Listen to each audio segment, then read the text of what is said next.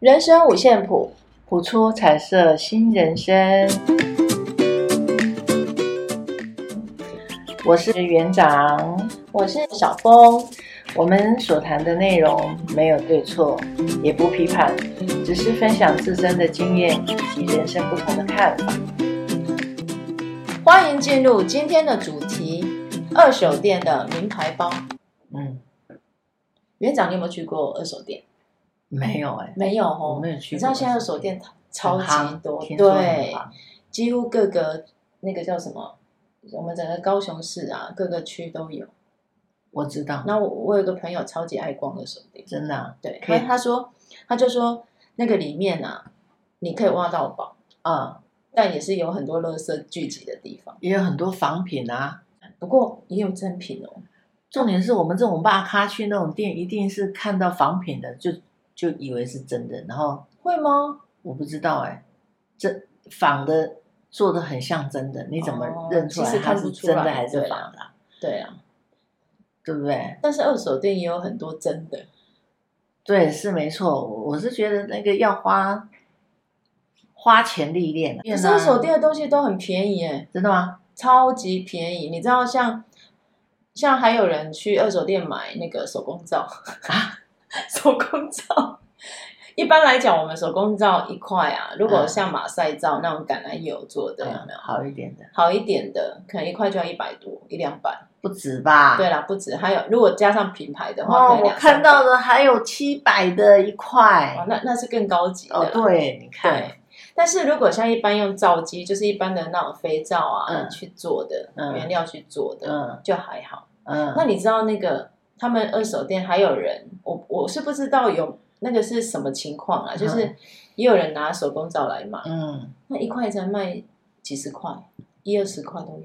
是哦，对啊，也也有可能是结束营业吧，然后就把这些东西都拿来卖，也是有可能。哦，那我我遇过比较特殊一点的。这这其实其实就是我那个很喜欢逛 二手店的朋友讲的。嗯，他说他有一次啊去逛二手店，因为而且他疯狂到什么程度？嗯，他可以高雄市啊任何一间二手店，不管鼓山区也好，林雅区也好，他都去逛过。然后这样就算了，扩及到屏东啊，屏东二手店。他说，就是现在网络上啊就有这种二手二手社团，嗯，然后他们就会。就会有人分享哦，某某二手店有试出什么东西在卖，嗯、然后他如果看到哎非常不错的，你知道连戴森吹风机都有，戴森吹风机，所以它是等于五金呢？就什么都卖啊，什么都卖啊，你知道连家具、衣服啊、家具、衣服也有人在卖。啊，真的啊？家具哦，像以前我舅家附近就有一间二手店，然后他有时候外面啊，他其实就变成说。你去那边找东西，就要变成是一种机会哦。也就是说，你刚好有人对有人刚好试出某个东西来，然后你刚好看见，然后觉得它不错，嗯，它其实就是一个媒合的一个一个店面啊，媒合的一个界界界面这样子。然后他们现在就是也是会在网络上做做行销，对，拍卖，对。那我曾经就有一个案。就是例子也，我觉得很有趣啊。我朋友跟我分享，嗯、他说他有一次去二手店，我记得好像高雄市的吧，然后他就看到，哎，怎么会有名牌包？嗯，一一般看到他，其实他认得出来，因为他对名牌包很有研究，嗯、所以他看得出真的跟假的。哦，啊，当然你说仿的很真的，他可能就需要更深一层的研究才有办法。嗯、可是他说他真的看到名牌，就是真正的名牌包，他觉得有点讶异。哦，然后而且一次不是一个哦，好多个，好多个，那什么什么名牌都有，然后他就觉得有点神奇啊，他就跑去问店员，因为他就他就觉得，因为像有些人家拿去卖，可能有点瑕疵嘛，对，他已经不用有瑕疵，所以他就拿去卖。对，那像这种，其实店员都会告知，就是会告知买的人，购买的人，嗯，哎，这个东西可能有某个地方是有缺陷的，那如果或是破损，如果你不在意，你再买。嗯，人家都会让他检查嘛。对，然后他就他就看看看，他说有些名牌包甚至都还蛮没用过，有用过，但是、哦、呃保存的还不错。哦。对，然后就觉得很很很好奇，这到底是谁拿来卖的？然后后来他就跟，因为要跟店员很熟嘛，你看逛到很熟，然后店员店员就跟他说，他说有 拿来卖的，他说这是他们附近的一个一个邻居，嗯。然后这个邻居有一个女儿，他说他女儿是在台积电工作，嗯，然后可能薪水也不错了，对。他说他女儿就是平常啊很忙，嗯，然后也没什么时间花钱。他唯一的嗜好就是把每个月赚的钱拿去买名牌包。他说他女儿已经到达那一种，那个叫什么？购物狂，购物狂的一个，但是他也不买别的哦。他说他女儿也不喜欢打扮，嗯，也不喜欢干嘛，他就唯一的嗜好就是收集品牌，喜欢名牌包。所以他任何一个 GUCCI 的也好，那个香奈儿的也好，任何名牌包。他都会很想收集，甚至他他说他还有那种可能整个台湾才几个人那种名牌包，一个 名牌包大概一二十万、二三十万。那他还没有很高级啊，有的还四五十万的嘞，还一百多万。这我不知道啦，这我不知道，这我不知道他他收集的到底是多高级，只是说他拿出来卖的，嗯，被拿出来卖的这些看起来就是。可是这样子拿出来卖，你看，如果我买一个十万块好了，我拿到二手店去拍，应该不会卖到十万吧？没有没有。可是有的听说名牌包它是会有，有人在收购哦，它是会涨价的呢。会啊，如果你真的买到那个独一无二的，啊，所以，所以你知道他女儿的名牌名牌包都是谁拿出来卖的？都是他父母亲，就是要零用钱的时候。哎，不是，他们其实不缺钱，真的。他他为什么要把它拿出来卖？是他妈妈就是这个邻居啊，这个邻居就是他妈妈。嗯，他妈妈就说：“我受不了了，因为他整个房间堆满满都是名牌包。他每次进去要整理他的房间，他都不知道怎么办，因为就是太多了。哦，你知道多到，就是，所以他拿他妈拿出来卖，他他女儿也没发现，没有发现，因为他每天都上班，也没有逛街。然后重点是他妈妈还蛮识货的，他会拿出来卖，就是可能用久了哦，或这个。”名牌包可能有小瑕疵哦，他就把它拿出来卖哦。因为我们我我们那时候就是也是百思不得其解啊。你像有一些名牌包，就像园长你说会会增值对吧，对啊。所以有些会拿去那种真正在卖二手名牌包的店去卖，嗯、去估价，至少那个价钱会更好啊。嗯、你知道名牌包，如果你拿去二手店，一个只能只卖多少吗？几千块，几千块，对啊，了不起几百块。真的啊，几百块。然后我这个朋友就很好玩，他就买了，搜刮了几个回来。然后有些真的就是有瑕疵，嗯，不是有一个名牌包，然后它上面就是用几何方块去拼凑的，我不知道那个叫，我，我忘记那个叫什么了。然后它就是有几块，就是有点不是很牢固，快掉下来。嗯，你知道他自己还修复，他就是他就是对名牌包很有研究，而且他自己会修。会去修复它。他说：“这个买回来自己把它修好，再转卖都还就是值得啦。你知道，他说他买一个这样才几百块，那如果把它修好，他可能可能卖几千块。是哦，对，哇，他然后他只是会觉得说没有啦。我我听完这个故事，我听完这个故事呢，我就会在那边思考。我记得在我年轻的时候有看过一本书。”不是有一本书叫什么什么购物狂的异想世界啊，啊，啊？有没有？对，还拍成电影。我记得是一本呃翻译小说，然后还拍成电影，而且好几本。我好像也听过这个有没有？然后这个故事里面其实讲的是这个女生就是有购物狂。嗯，她也不是说那种，其实也只是一个小资女哦，但她也不是说赚很多钱哦。可是她每个月就会忍不住，对，把这些钱通通拿去买衣服，嗯，买化妆品，买鞋子。然后她的家就是堆了满坑满谷的衣服、鞋子什么的，嗯，对。然后，但是重点是，哎，他好像本来是一个行政人员，嗯，然后他都会在他每次买完东西啊，他都会把他心得，好像就是那个分享在他的部落格。然后后来啊，有一个杂志吧，就看到他写的文章，嗯、觉得，哎，他对于这些时尚的分析啊，非常透彻。哦，见解非常透彻。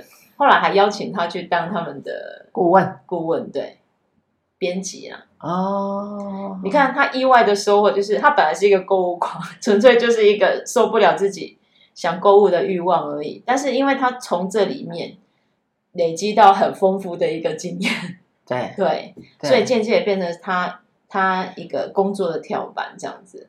这这个是小说里面的人物的一个设定啊。只是我觉得我们我不知道我在我在对照这个台积电的这个这个女生，他没有，他没有，他纯粹就是一个。我觉得买东西，我那时候内心在想，他其实应该只是在舒压，满足自己内在需求。嗯，我也是这么想。因为据他妈妈讲，他他女儿买这些名牌包也很少在背，有啦，偶尔聚会会背出去啊，但是也很少在背。然后他女儿保存这些名牌包的方式，也不是像人家很。精致，很精致哦。有些有些真的专门在收集名牌包，他家里一定要买那个叫什么防潮防潮防潮箱，而且是很大的那一种，嗯、因为摆不完嘛。嗯，甚至有些还会定做。嗯，因为真皮的东西你不能发霉啊。那台湾这么潮湿，对，他一定要放防潮箱。他说他女儿也没有，他就是回来他就买回来，有时候网络上购买，反正他已经是 VVIP 了吧？我想。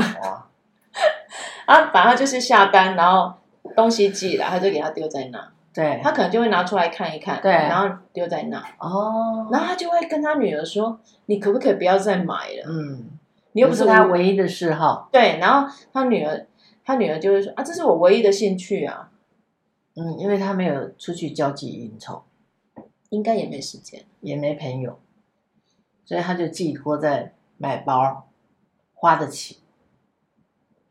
他他的确是花得起啦，因为听说他薪水挺高的，但就是哎，台积电工程师，开玩笑，我不知道是不是工程，应该还是主管级的哦。但重点在于一年几百万呢，这这我就不知道，只是说，对，他是说他女儿没有，他女儿也不是很爱交际应酬，反正他每天就是公司家里，公司家里，他也没有多少时间去交际应酬。但问题是，他就是觉得说这些名牌包。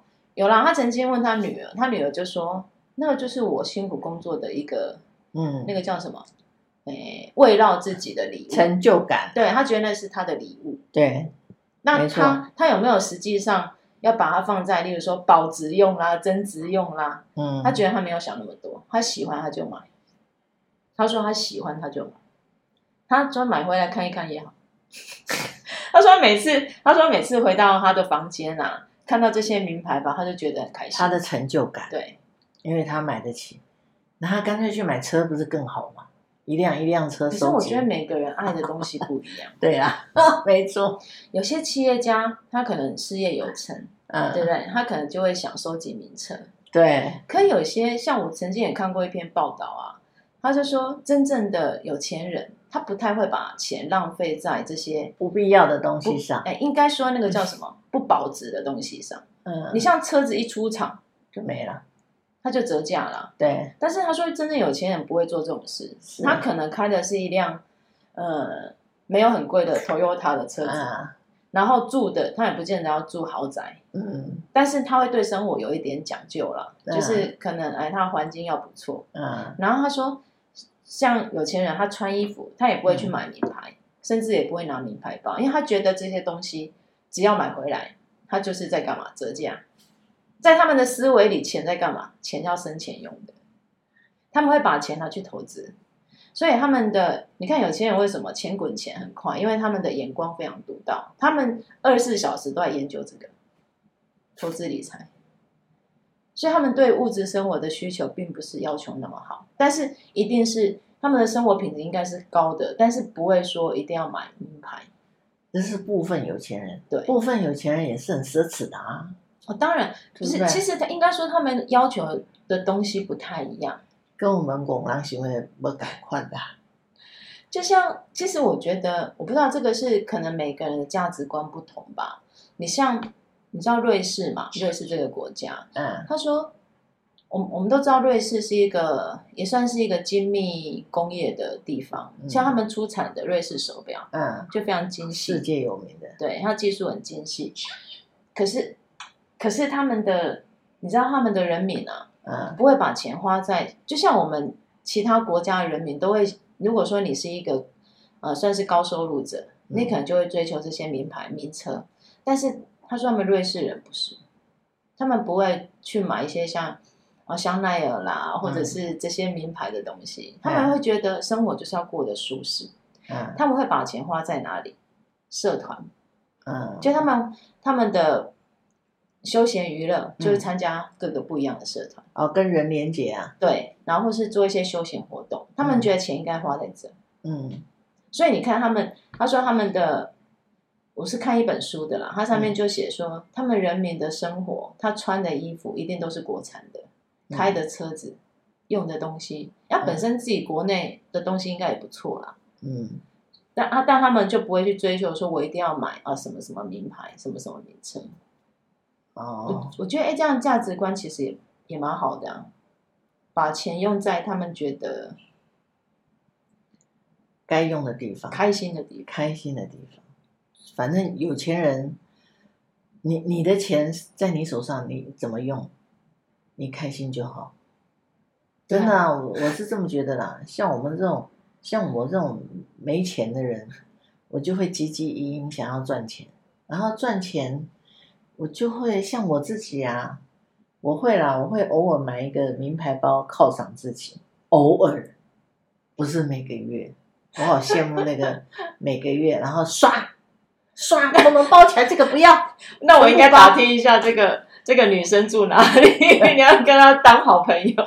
对啊，她不要的那个二手的卖给你，对，卖给我。嗯，她搞不好还说没关系，送给你自己挑。真的啊，可是我不会跟她认识，因为她又不出门，对不对？可是很很很难讲哎哎，像前阵子啊，我就有听到那个是那个脸书啊，或者是有一些资讯在讲。像幼稚园有些老师，他们也会去翻小朋友的那个后面的 mark，看小朋友衣服的 mark，衣服的 mark，看小朋友标签，对，穿什么，然后呢？然后就在他们身上贴标签，嗯，可能特别对待，然后会对家长特别好。我觉得，所以现在这个价，这个社会，你看，像很多年轻人刷卡也要买名牌包啊。这让我想到一句话，真的好印证这个这个现况。你知道，哎，你有看过《麦迪逊之桥》吗？这部电影没有。嗯，我记得电影女主角是梅丽史翠普演的。嗯，就是《麦迪逊之桥》，它其实是一本小说，它是在讲一个婚外情啊。嗯。不过里面倒是有很深的人生哲理，他就讲啊，这是一个衣服洗烂了，嗯，标签都还在的世界，什么意思？嗯。也就是说，大家看的不是品质，而是那个名那个品牌。品牌，对，没错。你穿得起，你穿出来，可是你真的穿得起，穿不起，只有自己最清楚。现在你看，现在很多年轻人都这样啊，买不起，刷下去，慢慢付这样。所以很多的月光族，难怪现在那个满街的宾士跟 B N W 到处跑，真的，而且开车都是年轻人。真的啊，有的是嗯，承袭父母啦，就很多很多啦。哦、其实我们今天要讨论这个问题，就是不管你的你自己的你自己心目中的品牌，你自己给你自己什么样的品牌，我觉得这很重要。我觉得我是那个那个什么那个最最香奈儿，对吧？我觉得我是 GUCCI，我这我觉得我是路边摊。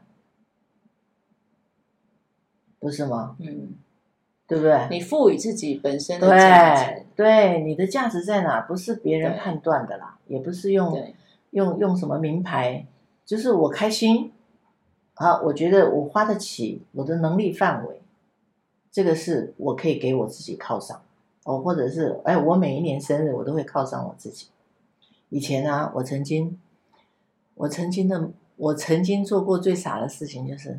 每一年啊，我就会去买一个犒赏自己的钻戒。那个时候我是不知道疯了，钻戒啊、对，我疯了，我就是买钻戒，我疯了。台积电主管买名牌包就算，你买钻戒？没有啊，我钻戒不值钱啦。可是我很喜欢 bling bling 的，哦、那个那个是年轻时候的我。那个年轻时候，其实人生每一个阶段，每一个阶段喜欢的。那你怎么没有买施华洛世奇？施华洛世奇不是也 bling bling 的吗？后来他才出现的，啊，只是说有些人真正在收集这些重金属的人啊，因为很多买重金属的人就是要保值嘛。对。那他们会觉得施华洛世奇只是水晶，对啊，不会保值。是啊，它就是亮闪耀。是啊，对。所以你看，我也从来没再戴过。为什么不戴？我我我只是欣赏，想要哎，就像我讲的嘛，我我可以买来犒赏我自己，然后我就给它动起来。所以后来慢慢年纪越来越有了，你知道吗，我刚刚讲了嘛，我疯了嘛。所以每一个人、每一个年代、每一个时期，他会想要的东西是不一样的。那现在我就回归返璞归真了哈，自然就好，就什么都不用了，那些都是身外之物啊。所以你的意思是说，像台积电这个主管也好，他买名牌包，可能也是一种压力的抒发。对，可是也许。以后对他可能不会买了，因为他也用不到啦，嗯、对吧？年龄越来越长，想要的东西就是返璞归真。那购物欲算不算是一种心理上的问题或疾病？也算啊，算。可是不要太过啊！如果你真的堆得满屋子，你看那些有些堆得满屋子的，那个他父母亲就是受不了，才会把他一些比较旧的名牌包拿拿到二手店嘛。那要去找人家聊天。我觉得他如果没有跟人连接，就是等于他很多的内在没有去抒发，是空虚的。他只好借由购物来满足他内在的那种充实感也好，或者是自我存在也好，这些东西。可是你再反过来看自己，你你你真的需要的是什么？你真的想要的是什么？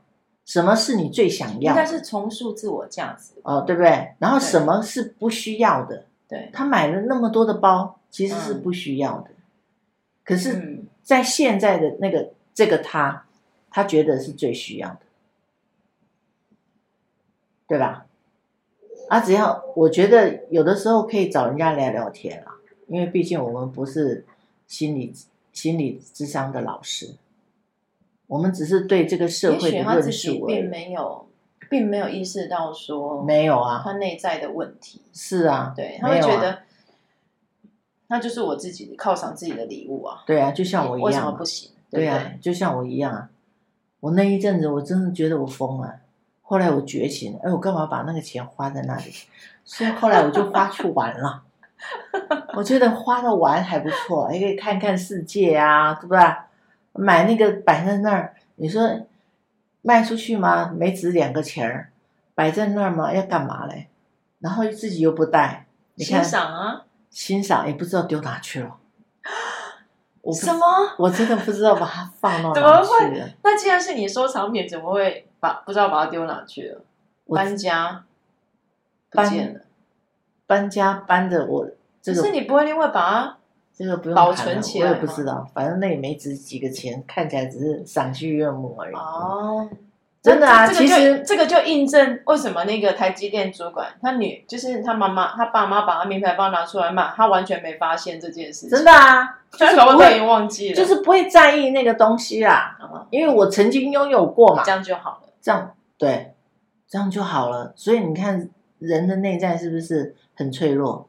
然后又很有的时候又很满足自己的一个需要跟梦想，啊，那个是我曾经的梦想，我买得起这样，只有我啦。需要跟梦想好像也蛮重要的。对啊，我觉得哎，那是我小小的梦想，我想要拥有它。哎，我现在有能力了哦，哎，我去买一个，我拥有过。啊，或者是哎，有些人他会一直买下去嘛？没有，我大我大概设定我自己大概买五个，我就很了不起了。五个钻戒，真的，不管它，不管它大大小小，真的啊！你看，我曾经实现过我的梦想。哎，每一个人都有梦想啊。哎，那我的梦想小了一点。啊，这个这个女生她的梦想，她就是要买各种名牌包啊，不是吗？可是可能过了，可是对她能力来讲，她是可以拥有的啊，负担得起。对呀，啊，只要不要去伤害任何一个人。对吧？我们在满足自己的欲望的时候，困扰的是他的家人。对，没关系，没有地方摆，他再拿去卖变现啊。反正他也不知道。我我记得我出社会啊，哎，我我毕业之后出社会的第一份工作，然后第一个月领的薪水，你猜我买什么？买什么？我真的，我觉得我的梦想真的很小。你知道我那一个月领完薪水，我就去买了一台音响。哦，我几乎花掉一半的薪水去买了一台音响。我不知道哎、欸，那时候可能年轻吧。然后唯一的梦想就是我要拥有一台觉得音质还不错的音响。然后就这样子，这样很棒啊。然后买完之后就发现，过了几年就发现，嗯，这个音质也不怎么好。不过我觉得当下就是一个成就自己的小小的一个愿望。对我，我觉得好的啦。对，真的真的就是你自己有能力，你可以满足你一个小小的一个愿望，对，或者是一个小小的梦想在物质上面，但是不要太过。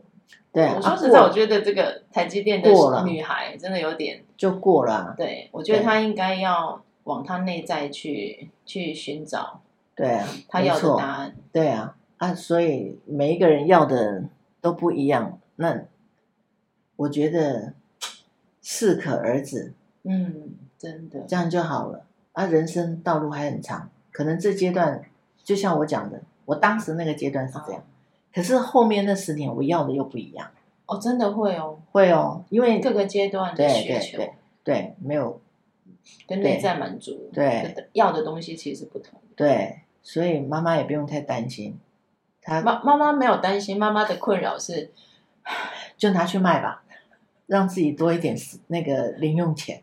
反正女儿也没有发现。我应该问朋友说：“你都去哪一间二手店？我去 stand by 好了，看看哪一天会不会买到一个哇，物超所值的名牌包。”对，真的。可是我们会不会做完这一集就有人赖那个私讯我们说：“请问是哪一家二手店？” 我们都不知道，因为我们不是他邻居。对啊，我不知道，只是有这个故事发生，有这个有这一号人物，这是真实的。可是，在真实的人生里面。你到底要什么？嗯，对不对？对，对啊。其实接下来我真的只想玩而已啦。玩也是一种，我我觉得也是一种成就自己的方法。对啊，是不是？对，就是大概一两年规划自己去玩久一点、远一点的地方，然后慢慢老的时候再玩周边的，走不动了嘛，哈，再玩周边国家的地方。因为走得动的时候要跑远一点。原 来是周边国家，不是周边景色。澄清湖，澄清湖是是那个那个叫什么金丝湖？没有没有没有没有，就周边国家这样子走一走啊，看一看，哎，增广见闻。哦，其实也也很好，对不对？像像那个有一个旅行作家有没有谢哲青啊？嗯，我觉得他就很棒啊，他他其实。他最近不是有推那个记忆宫殿对的那种线上课程，嗯、然后他就有讲说，其实他是在教人家怎么在阅读的时候，嗯、把一些你要的东西截取起来。嗯、然后里面他就有分享到，嗯、呃，例如我们出去玩，嗯、有时候我们都大部分都走马看花，嗯，就好比罗浮宫好了，有几个人是真正把所有东东西都看完，很难，甚至记得的。对，他说其实很难，对，可是他的方法就是。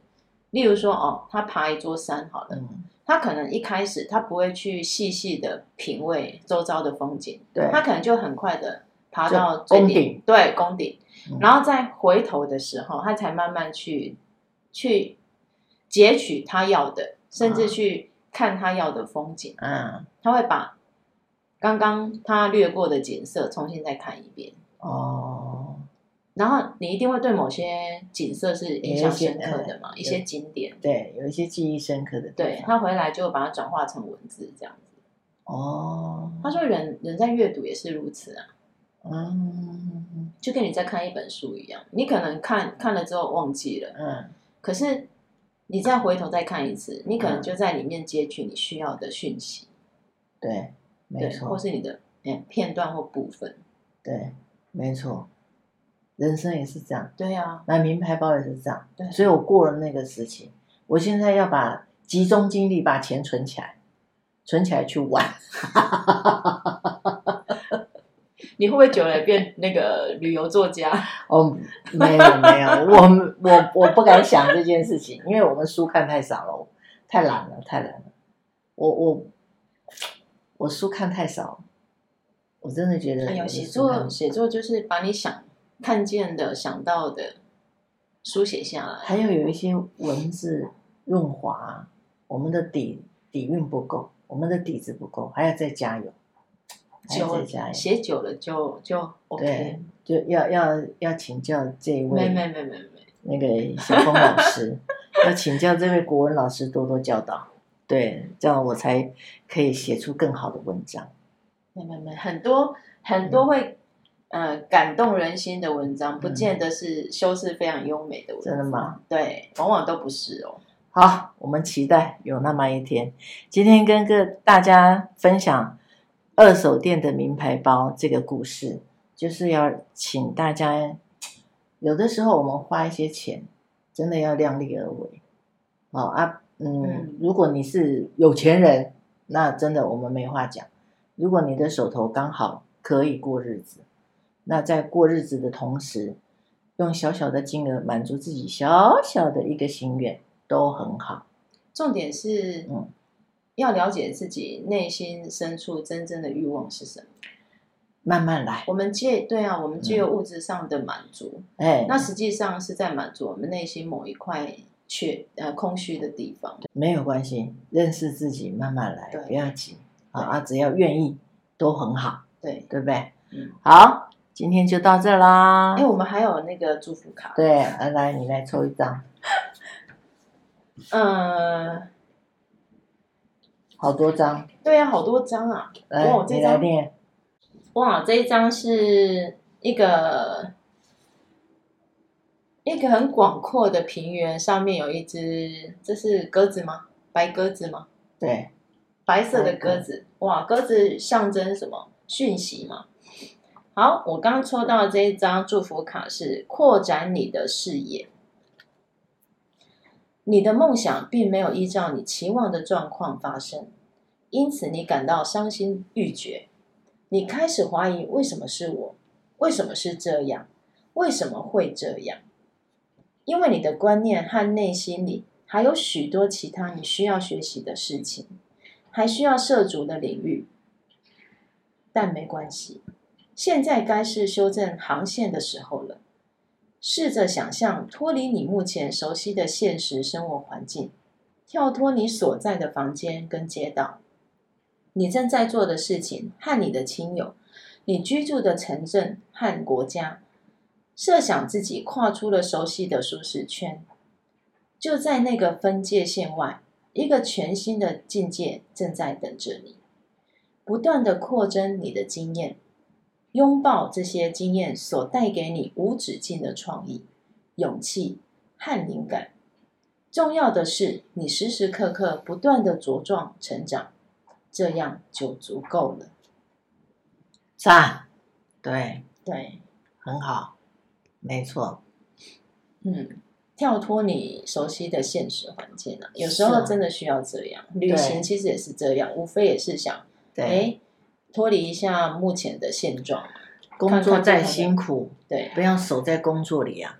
对，看看不同风景也挺好的。对，出去走一走，跟人多做一些连接，对不对？嗯，对，这个是最重要的。然后说说自己，说说自己的故事，听听别人的故事。啊，我觉得这种叙述疗愈，其实也。啊，说故事疗愈啦，对，其实也不错，没错，对，就不会固执的买一些不需要的东西，嗯，对吧？没错，没错。好，祝福大家，好，祝福大家。如果大家有还不错二手店，可以分享一下，可以分享，对，对，对，对，好，嗯，拜拜啦，拜拜，我们下次见，拜拜。